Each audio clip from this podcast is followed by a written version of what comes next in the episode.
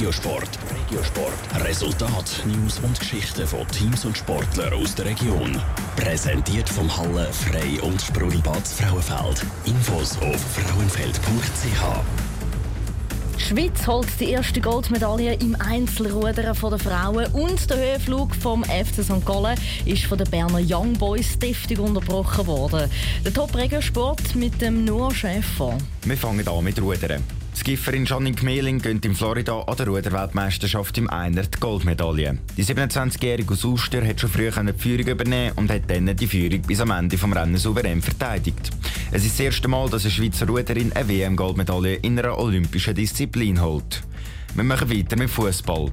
Der FC St. Gallen ist nach einer guten Saison bis jetzt mit viel Hoffnungen nach Bern gereist.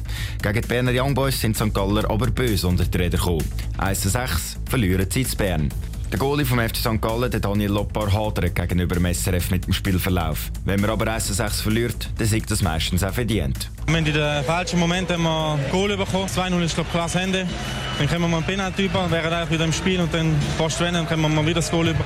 Wir sind heute klar zu weit weggestanden von den, von den Gegenspielern und am Schluss hat sich IB in den Rausch gespielt. Der FC St. Gallen hat jetzt zwei Wochen Zeit, sich von dieser Niederlage zu erholen. Nach der Nazi-Pause geht es am 15. Oktober mit dem Auswärtsspiel gegen Sion weiter.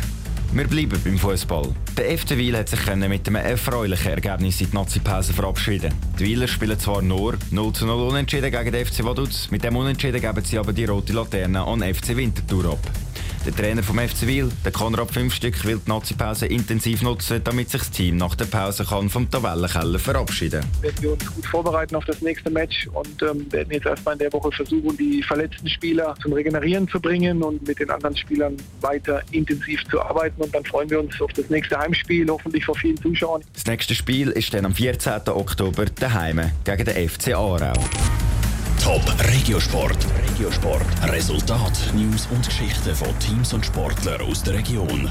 Präsentiert vom Halle Frei und Sprudelbad Frauenfeld. Infos auf frauenfeld.ch.